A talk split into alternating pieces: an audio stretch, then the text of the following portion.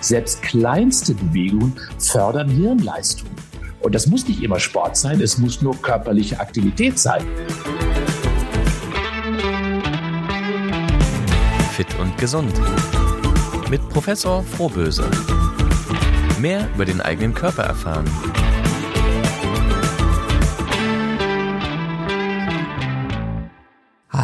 Und herzlich willkommen zu unserer neuen Folge von Fit und Gesund mit Professor Frohböse. Da sind wir wieder, Anja. Ich freue mich auch. Bingo. Ich hoffe, dass wir heute auch schlauer werden, weil wir reden ja über unser Gehirn, glaube ich, ne? Genau so ist es. Wir sind ja schon schlau, oder? ja, ja, man kann ja nicht schlau genug werden. Das hoffe, das werden Leute hinkriegen, denn äh, das Schöne ist ja, dass ähm, wir auch für unser Gehirn etwas tun können. Das sollten wir auch nicht vergessen. Sag mal, was hast du denn heute Morgen bewusst getan, um dein Gehirn zu schützen? Du, das ist auch bei mir absolut ritualisiert. Ich schaue nämlich nicht morgens aufs Handy, sondern ich schaue oh. erstmal in die freie Natur hinein. Das heißt, ich öffne die Jalousie, schaue die Rolle an und schaue dann in die weite Natur hinein und gebe so meinem Gehirn wunderbare Eindrücke letztendlich ja der, der Natur. Deswegen liegt mein Handy auch niemals an meinem Nachttisch, sondern es ist immer weit weg ähm, damit ich nicht in die Verführung verfalle, dort hineinzuschauen. Nee, ich schaue mir die Natur an und öffne somit meinen Horizont. Und was hast du getan, um dein Gehirn in Schwung zu bringen? Das hat ja was schon damit zu tun, aber gab es zum Beispiel Brain Food zum Frühstück? Nee, erstmal gibt's Wasser. Also Wasser ist ja ganz wichtig fürs Gehirn und ah. äh, das heißt also Flüssigkeit. Also erstmal trinke ich meistens morgens sofort, also nee, nicht meistens immer, äh, morgens ein großes Glas Wasser. Denn wenn das Gehirn unterversorgt ist mit viel zu wenig Flüssigkeit, dann wissen wir, dann werden wir nicht wach, haben möglicherweise auch Kopfweh, äh, wenn wir morgens aufstehen, weil wir zu wenig Flüssigkeit haben. Das bedeutet also, das Allerwichtigste ist eben morgens mit einem großen Glas Wasser lauwarm zu starten, weil das bringt das Gehirn in Wallung. Gut, dann bist du schon einen Schritt weiter als ich. Ich fange nämlich ähm, den Morgen mit dem Zähneputzen an. Und heute habe ich zur Abwechslung mal die linke Hand benutzt und dann habe ich dabei auch noch auf einem Bein gestanden. Ist das gut für meinen Kopf? Ja, das heißt, ist ja eine richtige Herausforderung. Und wenn man noch nicht ganz wach ist, sowieso umso mehr. Und beim letzten Mal hast du mir ja sogar gesagt, dass du Kniebeugen dabei machst. Ja, ich putze mir ja auch mehrmals die Zähne am Tag. Ja, ja, das ist auch gut so. Äh, und, und daran erkennt man, es gibt ja bestimmte Rituale, von denen wir wissen, dass sie gut tun. Und das sollten wir auch ab sofort tun, indem wir nämlich Muskelarbeit selbst morgens möglicherweise im Badezimmer beginnen, um auch das Gehirn zu aktivieren, um wacher zu werden, frischer zu werden. Und da sagst du das Einbein stehen, das Kniebeuge machen. Und da siehst du schon, so mal so ganz nebenbei hat man wunderbare Dinge eben nicht nur für sich und seine Muskeln getan, sondern auch für das Gehirn. In dieser Folge wollen wir ja darüber sprechen, wie wir mit Bewegung, also mit Sport, ähm, auch unser Gehirn trainieren. Also mhm. grundsätzlich bestimmt ja das Gehirn, ob und wie die Muskeln aktiv werden. Doch gilt das eigentlich auch umgekehrt? Also welchen Einfluss haben Muskeln auf unsere geistigen Fähigkeiten?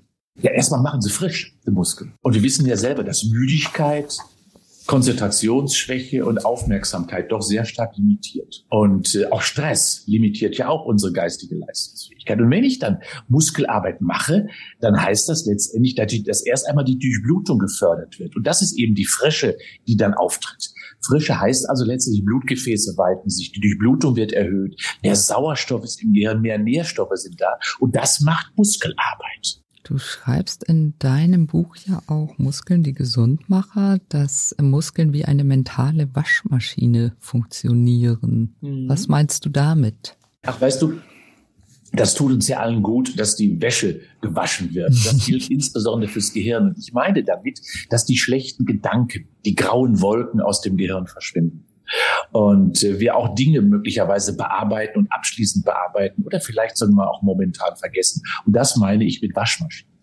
Denn beim körperlichen, bei körperlicher Aktivität und beim Sport werden völlig andere Gehirnareale beansprucht als im Vergleich zum Alltag. Das heißt, dort habe ich viel Denkprozesse und hier, wenn ich Sport treibe, kommen die motorischen Zentren mit hinzu, die motorischen Zentren des Gehirns. Äh, ich habe andere Wahrnehmungsstrukturen, Wahrnehmungsprozesse bei körperlicher Aktivität, insbesondere wenn ich es draußen zum Beispiel mache, viel mehr andere Eindrücke. Und das führt dazu, dass ich erstens mich nicht mehr so intensiv mit den dunklen Wolken beschäftigen kann weil eben andere Zentren aktiv sind.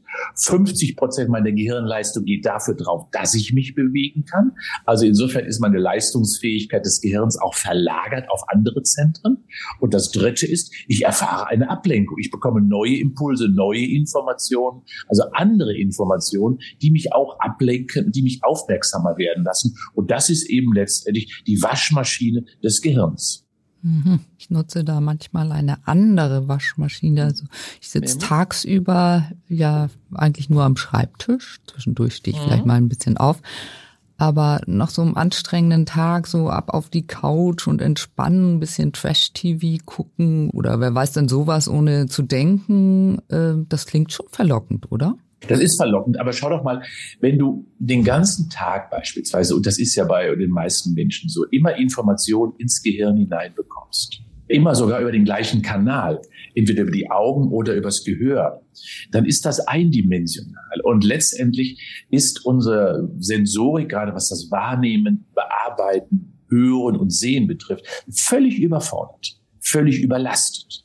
Und dann setzt du dich abends noch vor die Flimmerkiste und schaust wieder so etwas. Das heißt, du hast die Belastung ja gar nicht verändert.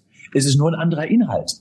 Aber die Belastung, die Belastungsherausforderung ist genau die gleiche. Und häufig, weißt du ja selber, wenn du das siehst, regst du dich doch auf, gehst emotional mit. Nee, das hat nichts mit Entlastung zu tun, mit Veränderung, mit einer anderen Impulsgabe zu tun. Und dementsprechend heißt das, begeb dich doch bitte aus dieser Situation raus wenn du schon etwas anderes machen möchtest, dann hör lieber Musik.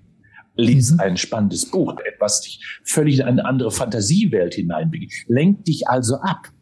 Und wenn dir mhm. das nicht gelingt, dann geh einfach auf die Straße und geh spazieren.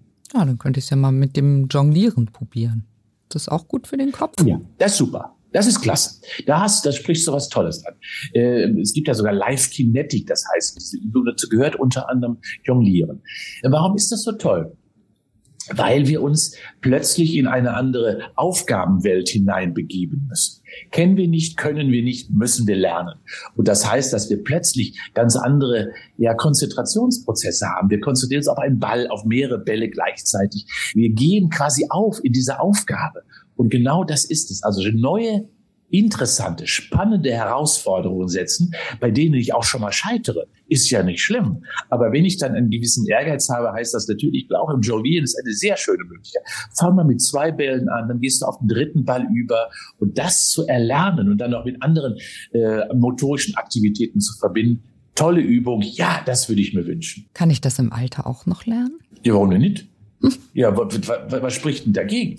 Äh, ganz im Gegenteil sogar. Wir haben es nur verlernt, mit Bällen umzugehen. Wir haben es nur verlernt, bestimmte Dinge zu tun. Und deswegen sage ich doch immer, mach es deinen Enkelkindern nach. Ja, die machen es dir schon vor. Die zeigen dir schon, Oma und Opa, was du machen kannst und was du mal ausprobieren solltest. Also sei neugierig. Geh eben neuen spannenden Dingen nach und ähm, versuch es auch mal. Auch wenn du am Anfang vielleicht ein bisschen blöd dabei aussiehst, ist doch nicht schlimm. Ja, dann probierst du es einfach im stillen Kämmerlein und heimlich. Aber du wirst besser und das ist das Schöne. Ist das nicht schön, wenn Oma und Opa plötzlich Dinge zeigen oder schau doch mal, was wir können? Ja, das stimmt. Soweit bin ich ja noch nicht kann es aber auch meinen Kindern zeigen. Du kannst doch Vorbild sein, genau. Ja. Finde ich doch nicht schlecht. Genau. Ja, mach doch mal einfach vor. Ja. Sei du doch mal Motor, ja. Motor der Familie. Du hattest das gerade schon angedeutet. Es äh, werden ja nicht immer dieselben Areale im Gehirn aktiviert. Ist das eigentlich ein Unterschied, was so die Gehirnleistung angeht, ob ich nun einen Aufschlag beim Tennis mache oder einen bestimmten Tanzschritt lerne oder beim Schwimmen spezielle Armzüge? Hinkriege? Es ist erstmal egal, wenn ich in einem Lernprozess bin, ob ich einen Tennisschlag lerne, einen mhm. Golfschlag lerne oder eine Laufbewegung lerne oder einen Tanzschritt lerne, ist das erst einmal egal. Das Gehirn wird neu stimuliert. Und das ist alles Lernen. Wir wissen äh, seit einigen Studien, wo wir ins Gehirn hineinschauen konnten, dass zwei Dinge sich im Gehirn verändern. Dabei ist es egal, was ich tue. Ich muss was Neues sein. Äh, ich verändere die Verbindung zwischen Nervenzellen Synapsen, Spikes in denen entstehen, also Verbindungen zwischen Nervenzellen, sodass ich ein größeres Netzwerk bekomme. Und das Zweite ist, und das ist das viel größere und schönere, wir sprechen da von einer so einer Neurogenesis. Genesis heißt ja, es entsteht etwas Neues. Und äh, Neurogenesis heißt, es entstehen neue Nervenzellen. Und das haben wir früher immer gedacht, dass das nicht geht. Aber das geht im Alter auch. Und das entsteht immer dadurch, indem ich mich neuen Herausforderungen stelle, neue Eindrücke bekomme, neue Inhalte bekomme.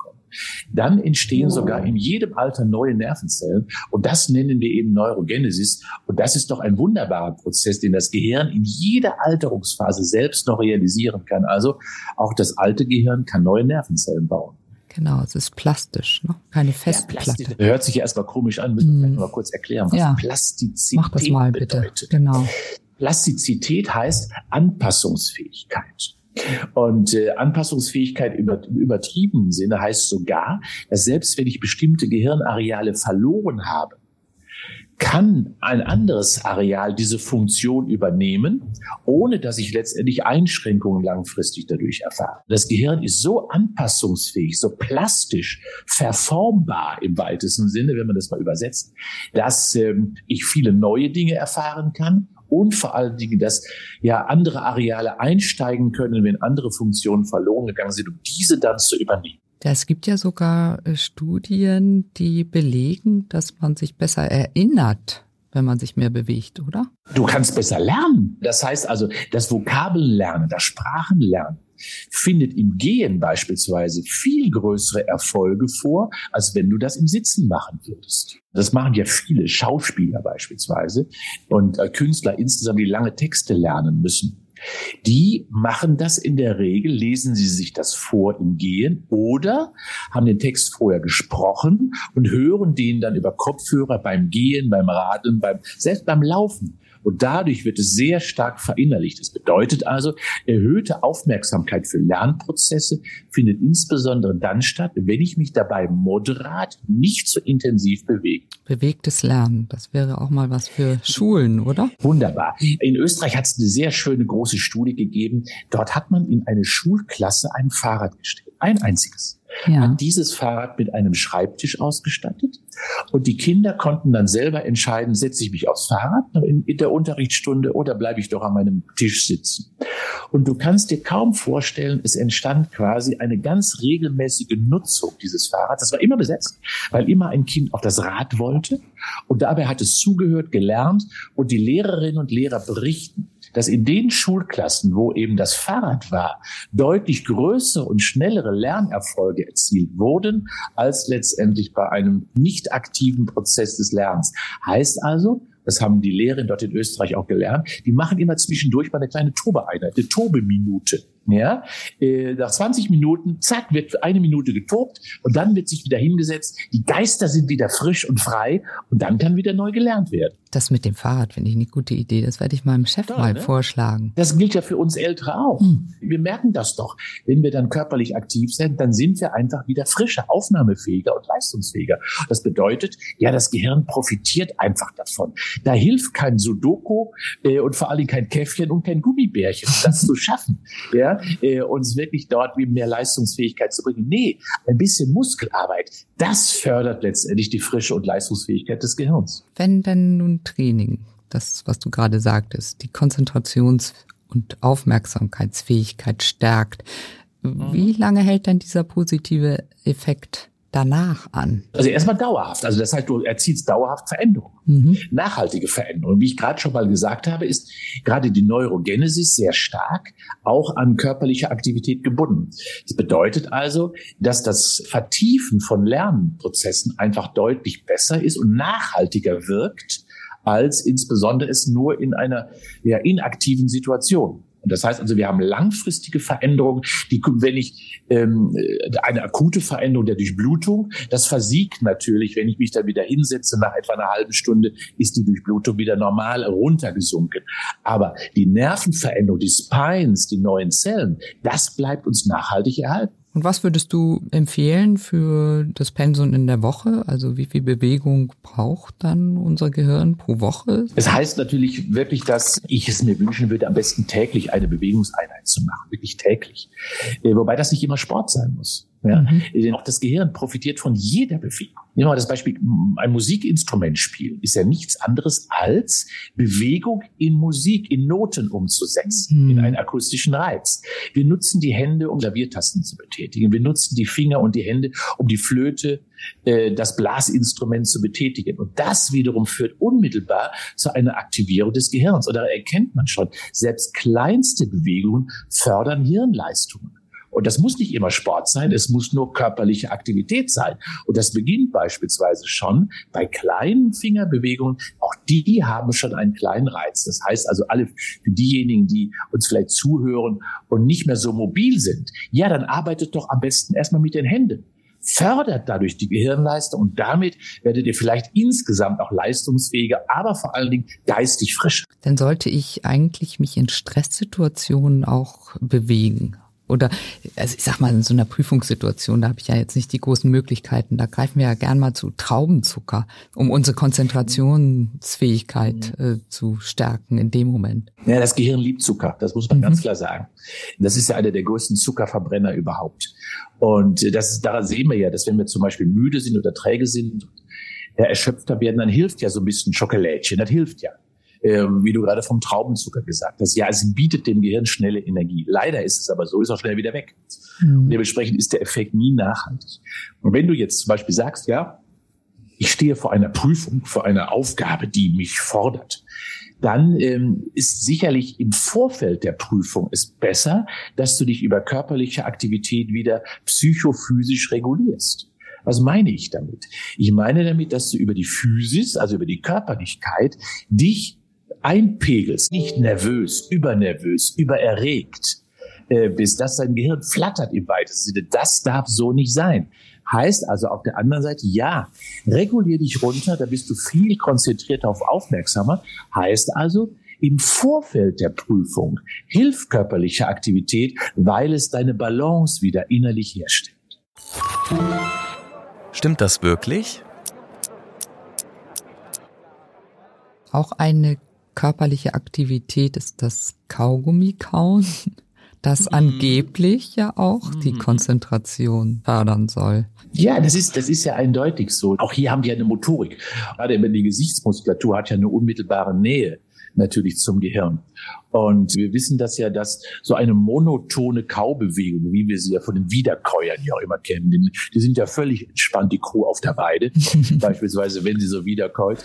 Äh, und das Gleiche ist ja nichts anderes, wenn ich, wenn ich also motorisch aktiv bin im Sinne des Kaugummikauens. Ja, ich lenke mich damit ab, habe so eine gewisse motorische Aktivierung und durch diese motorische Aktivierung erfolgt immer auch eine Ausschüttung von bestimmten hormonähnlichen Bodenstoffen und das wirkt sich immer entspannend auch aufs Gehirn aus. Allerdings natürlich in der Prüfung würde ich dieses Kaugummi bitte rausnehmen, denn äh, meine ich, das, sieht, das sieht nicht gut aus. Vor allen Dingen in der mündlichen Prüfung, oder? Ja, genau. genau. Also das wäre keine gute Strategie. Sag doch mal was zu den Kaumuskeln. Die sind ja angeblich die stärksten, die wir haben. Hm, nicht angeblich, es ist der stärkste unser Kaumuskel. Muskel, wenn du dir das erstmal überlegst, was der für eine Kraft aufbringen kann, wenn man so mal die Zähne zusammenbeißt. Also er ist in der Tat relativ betrachtet der stärkste Muskel. Es gibt Weltrekorde, die sagen 60, 70, 80 Kilogramm können da mindestens an Kraft aufgebracht werden. Man kann quasi einen Knochen zerbrechen, wenn man richtig die Zähne zusammenklappt. Ja, ein wahnsinnig starker Muskel. Wer hätte das gedacht? Dann komme ich mal zu einer Untersuchung, bei der ihr was Erstaunliches herausgefunden habt an der Deutschen Sporthochschule Köln. Und zwar, dass die Durchblutungsprozesse im Gehirn bei einem ganz normalen Spaziergang um 20 bis 30 Prozent gegenüber seiner Beschäftigung im Sitzen erhöht werden. Das ist ja irre. Wie habt ihr dann das ermittelt? Man kann ja natürlich durch Blutungsprozesse sehr schön im MRT mittlerweile auch mhm. beschreiben, also im bewegten MRT. Das sind ja etwas aufwendigere Apparaturen. Man kann letztendlich auch die Flussgeschwindigkeit von Blutgefäßen bestimmen, äh, indem man Angiografien macht. Also es gibt sehr aufwendige Verfahren. Einfache Verfahren sind einfach Ultraschall, auch das ist natürlich möglich. Im Gehirn schauen wir uns natürlich die zuführenden Gefäße an, die zum Gehirn führen. Und wenn man sich die anschaut, dann erkennt man sehr schön, die werden weitergestellt, die sind kräftiger durchblutet. Da ist äh, der Blutfluss einfach erhöht und diese Blutflussgeschwindigkeit kann man mittlerweile messen und auch den Durchlauf. Das haben wir gemacht mit den großen Gefäßen, die zum Gehirn laufen. Und 30 Prozent bis zu 30 Prozent hängen immer ein bisschen von der Gehintensität ab. Und das heißt also, je intensiver ich gehe, umso größer ist die Durchblutungssteigerung im Gehirn. Heißt also, ja, man darf es zwar nicht übertreiben, aber je intensiver ich also auch beim Spazierengehen unterwegs bin, umso mehr fördere ich quasi Durchblutungsmechanismen im Gehirn. Und das Schöne ist, und das muss man immer wieder sagen, wir wissen auch, dass ein aktives inneres Organ, das Gehirn, davon profitiert, wenn wir uns bewegen, weil wir eben dann dadurch äh, auch größere Aufbau- und Umbauprozesse im Gehirn haben, die durch die Blutung auch gefördert werden. Da kommen natürlich viel mehr Baustoffe hin, viel mehr Vitalstoffe hin. Da wird viel schneller um und angebaut. Deswegen finden die Reparaturprozesse auch schneller statt. Genau deswegen wissen wir auch, dass ein aktives inneres Organ Gehirn deswegen auch länger uns gesund bleibt, erhalten bleibt, weil es einfach mehr ja, Auf- und Umbauprozesse durch eine stärkere Durchblutung einfach erfährt. Du hast es gerade gesagt, das Gehirn profitiert eigentlich von jeder Bewegung. Worauf muss man achten bei der Bewegung, dass es am meisten profitiert? Du musst neu sein. Äh, mhm. Musst du nicht können. Ah, okay. Das ist das Entscheidende. Ah. Ja, oder sie muss so herausfordernd sein. Also deswegen würde ich mir einfach mal eine kleine Fingerübung wünschen. Ja, versucht doch mal immer äh, den Daumen auf jeden Finger einfach zu legen. Ja, immer ab, abwechselnd, ne? vorwärts und rückwärts. Also immer den Daumen äh, und das in verschiedenen Geschwindigkeiten. Ganz einfache Übung, aber die ist neu für viele. Und wenn man das dann mit der anderen Hand sogar macht, mit der mit der nicht Schokoladenhand, wird man sehen, wie schwer das ist. Äh, und also einfach Finger immer antippen, ganz einfach regt das Gehirn an fördert Konzentration und ich muss gar nicht viel machen. Ja, und wenn man dann noch vielleicht mal so gegengleiche Bewegungen macht, ja, ähm, indem man das nacharbeitet, einmal links, einmal rechts, einmal links, einmal rechts und dann vielleicht diagonal so gearbeitet. Also etwas schwierigere Aufgaben mit den Fingern sich stellt. Das sind Lernprozesse und das heißt also, ja, stell dir schwierige Aufgaben, wo du auch schon mal scheitern kannst, aber mach sie so attraktiv, dass sie neugierig machen, spannend sind und das ist das Beste fürs Gehirn. Und das so lange wie möglich. Ich würde gerne mal auf das Thema Demenz und Alzheimer zu sprechen mhm. kommen. Was kann ich mit Bewegung als Prävention mhm. bewirken? Ist eine dunkle Wolke, die so über uns schwebt. Ja. Es ist zwar vorhanden und die alternde Gesellschaft bringt das natürlich mit sich, aber es ist nicht so dramatisch, wie man sagen kann, dass es uns alle befallen muss. Und wir wissen aktuell auch, dass es auch gar nicht uns alle befallen wird. Äh, was macht Bewegung dort? Ähm, es ist als einer der wichtigsten Motoren durchblutungsfördernd. Dadurch entstehen bessere Aufbau- und Umbauprozesse, Reparaturprozesse. Die Bewegung macht neugierig, hält eben Gehirnzellen frisch und vor allen Dingen fördert es den Neuaufbau von neuen Zellen und Verbindungen. Das ist alles letztendlich Gehirnleistung, die dadurch besser wird.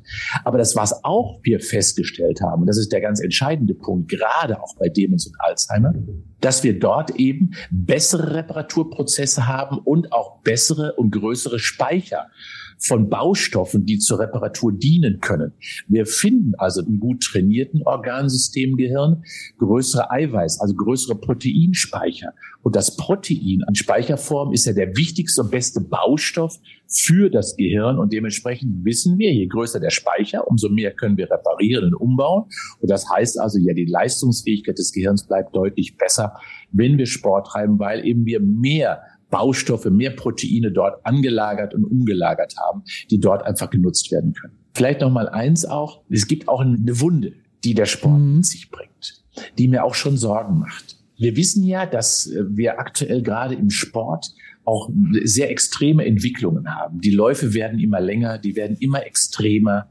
Äh, es wird durch die Wüsten gerannt. Mhm. Es wird cross durch Amerika gefahren ohne Schlaf. Und das ist nicht gut weil wir nämlich wissen, dass extremer Ausdauersport ohne regelmäßige ausreichende Regeneration die Proteinsynthese, also den Umbau und Anbau von Protein im Gehirn stört.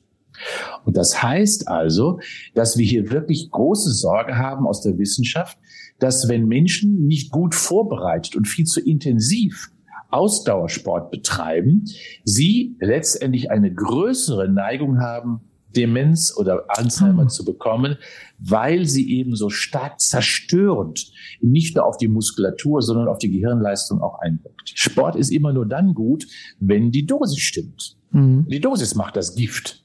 Und zu wenig ist falsch, aber zu viel ist auch falsch. Mal eine ganz doofe Frage. Unser Gehirn braucht Energie und unsere Muskulatur braucht Energie. Mhm. Vielleicht kannst du noch mal sagen, wie viel jeweils benötigt wird für das Gehirn, für die Muskulatur und wie einigen die beiden sich denn, wenn mal nicht genügend Energie zur Verfügung steht? Ja, das Gehirn ist immer der Chef. Und der Chef sitzt zuerst am Trog. Das kennen wir ja aus der Natur. Und äh, das Gehirn braucht im Schnitt 150 Gramm Zucker jeden Tag. Deswegen funktioniert das ja auch so, dass wir Zucker so gerne konsumieren. Also Kohlenhydrate, so kann man es beschreiben, braucht das Gehirn sehr viel. Und ähm, es ist der größte Energie, relativ betrachtet Energieräuber. Also es fordert auch am meisten Energie, viel mehr als Muskeln relativ betrachtet. Nur da die Muskulatur das größere Organ ist von der Fläche her, ist absolut betrachtet natürlich die Muskulatur viel energiefordernder als das Gehirn.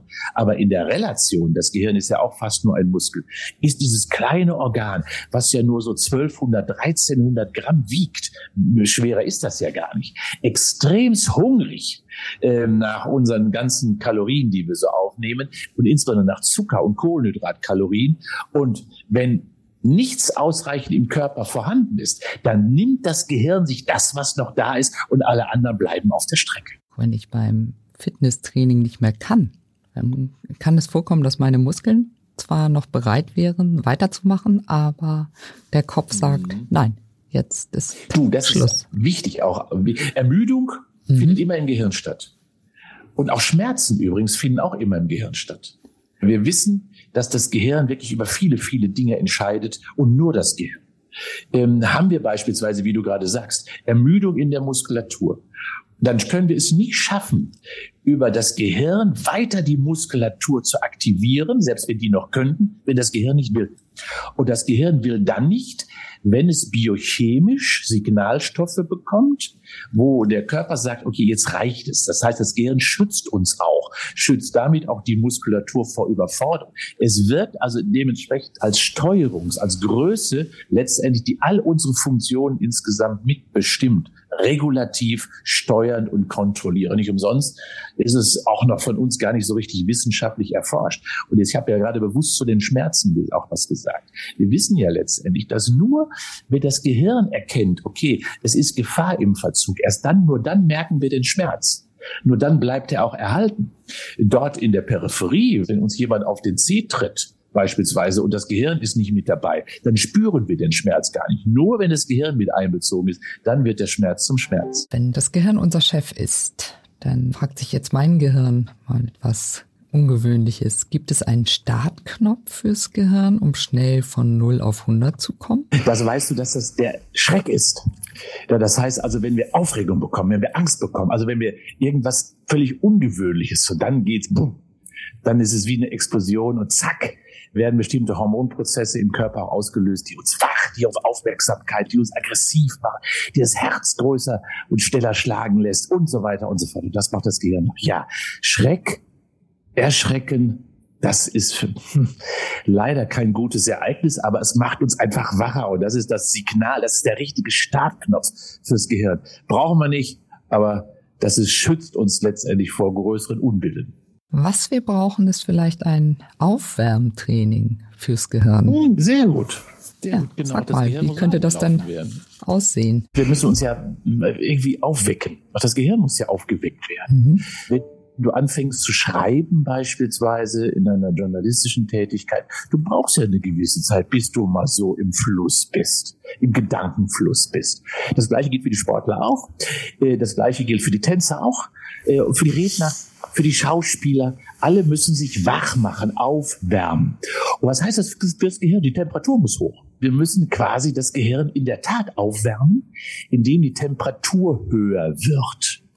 Und äh, das heißt, ja, äh, geh dich ein wenig warm, sprich dich ein wenig warm, lach dich ein wenig warm, red dich ein weiteres ein bisschen in Rage, in Aufmerksamkeit, ja, oder sing dich warm. Das fördert das Gehirn. Streng es also an, bewusst belaste es, dann fährt es sich auch wieder hoch. Wie lautet deine Formel für ein gutes Gedächtnis? Ja, beweg dich viel, und bleibe neugierig und suche nach neuen spannenden Dingen. Mach es den Enkelkindern nach. Jeden Tag etwas Neues lernen, das ist die Aufgabe auch für ein trainiertes Gehirn. Jetzt mal ehrlich. Können wir auch verblöden, wenn wir uns zu wenig bewegen? Ja, also sagen wir so, wir, wir, wir verblöden ähm, dadurch, indem das Gehirn einfach zu wenig nutzen und ansprechen. Ja, das ist einfach so. Und wir verblöden auch, auch das ist wichtig, indem wir uns nicht mal an die Randbereiche wieder des Neulernens begeben, dann wird unser Fokus nämlich immer schmaler. Mache ich mir insbesondere bei vielen älteren Herrschaften, die ja große Sicherheit benötigen, aber schon Sorge, dass sie in ihren Denkprozessen immer eingeschränkter werden, sich immer in einem kleiner werdenden Horizont und Korridor bewegen, rechts und links große Leitplanken haben. Und das ist, glaube ich, die größte Einschränkung. Also nur konsumieren, nicht agieren, nicht selber handeln. Das verblödet uns am ehesten. Aber aktives, bewusstes Handeln, auseinandersetzen, neue Dinge erfahren, das ist genau das Gegenteil. Und das sollten wir tun. Wenn wir das nicht tun, dann verblöden wir. Also gewisse Alltagsrituale sind dann auch kontraproduktiv, oder? Rituale geben mir Sicherheit. Aber ich mache das mal in einem anderen Beispiel mhm. fest. Was, was uns ja als Gehirntraining immer angeboten wird, ist ja Kreuzworträtsel. Es gibt viele Menschen, die herausragend im Kreuzworträtsel sind. Aber das sind ritualisierte, gelernte Antworten. Das hat nichts mit Kreativität zu tun. Fluss mit vier Buchstaben. Mhm. Ja. Oder Elbe, ne, fällt dir ja sofort ein. Du wohnst ja da an einem Fluss mit vier Buchstaben. Wenn ich dich aber frage, Fluss mit fünf Buchstaben, schon kommen wir in Schleudern. Ja? Mhm. Ich wohne an einem Fluss mit fünf Buchstaben, mir fällt das natürlich leicht. Aber was ich damit sagen möchte, ist, wir lernen in bestimmten Dingen herausragende Fähigkeiten, aber das hat nichts mit Gehirntraining zu tun. Man wird spitz in seinen Fähigkeiten. Das gleiche gilt für Sudoku übrigens auch. Mhm. Herausragender Meister im Sudoku, aber das hat noch lange nichts mit einem guten Gehirn zu tun. Ein gutes Gehirn wird quasi nur dann gefordert und trainiert und beansprucht, wenn wir eben völlig neue Dinge lernen und nicht immer wiederkehrende Dinge rezipieren und wiederholen. Und das ist letztendlich so, dass dann das Gehirn sagt, boah, ist mein Besitzer langweiliger Typ. Let's Fitness. Die kleine Übung für zwischendurch. Verrat uns doch zum Schluss noch eine Übung, die ja Futter für unser Gehirn ist. Ja, pass mal auf. Ähm, wir machen Armkreisen. Ja, das ist erstmal ganz einfach. Armkreisen fangen wir mit rechts an und kreisen den Arm nach vorne und nach hinten. Und das Gleiche machen wir mit dem linken Arm nach vorne und nach hinten, sodass wir beide Arme jetzt nach vorne und nach hinten gleichmäßig bewegen. So, stopp. Jetzt nehmen wir beide Arme nach oben und jetzt kommt die Übung fürs Gehirn. Wir mhm. machen mit dem rechten Arm, gehen wir nach vorne und mit dem linken nach hinten, sodass wir eine gegengleiche Bewegung Ach Gott, oh Gott, oh Gott. Jetzt komme ich ja durcheinander. Siehst, siehst, du kommst ganz durcheinander. Das heißt, die Übung ist relativ einfach. Arme beide nach oben, mit dem rechten nach vorne, mit dem linken nach hinten. Und so machen wir die Drehbewegung jetzt. Und wenn wir ganz schlau sind, drehen wir das auch nochmal um. Das heißt, also daran siehst du schon, ja, das ist gar nicht so schwierig, so, so eine Übung zu machen, aber das, dieses Neue, dieses Herausfordern, das ist eine Übung gegen gleiches Bewegen der Arme, nur mal einfach mal zu machen. Tolles Training fürs Gehirn. Jetzt haben wir unser Gehirn sehr gut strapaziert. Wir sind am Ende unserer Folge. Schön, dass ihr uns zugehört habt. In der nächsten Folge wollen wir mal über den Schlaf sprechen. Wie hängen Muskelaufbau und Schlaf zusammen? Dazu hast du bestimmt eine Menge zu erzählen, oder? Ja, weißt, in der Nacht finden die Bauprozesse statt. Denn in der Nacht wird der Körper zur Baustelle. Und das sollten wir nutzen. Sehr gut. Dann freue ich mich auf das nächste Mal. Bleibt fit und gesund und aktiv vor allen Dingen. Das war Fit und Gesund mit Professor Frohböse. Ein Podcast von der Hörzu. Jeden zweiten Montag eine neue Episode.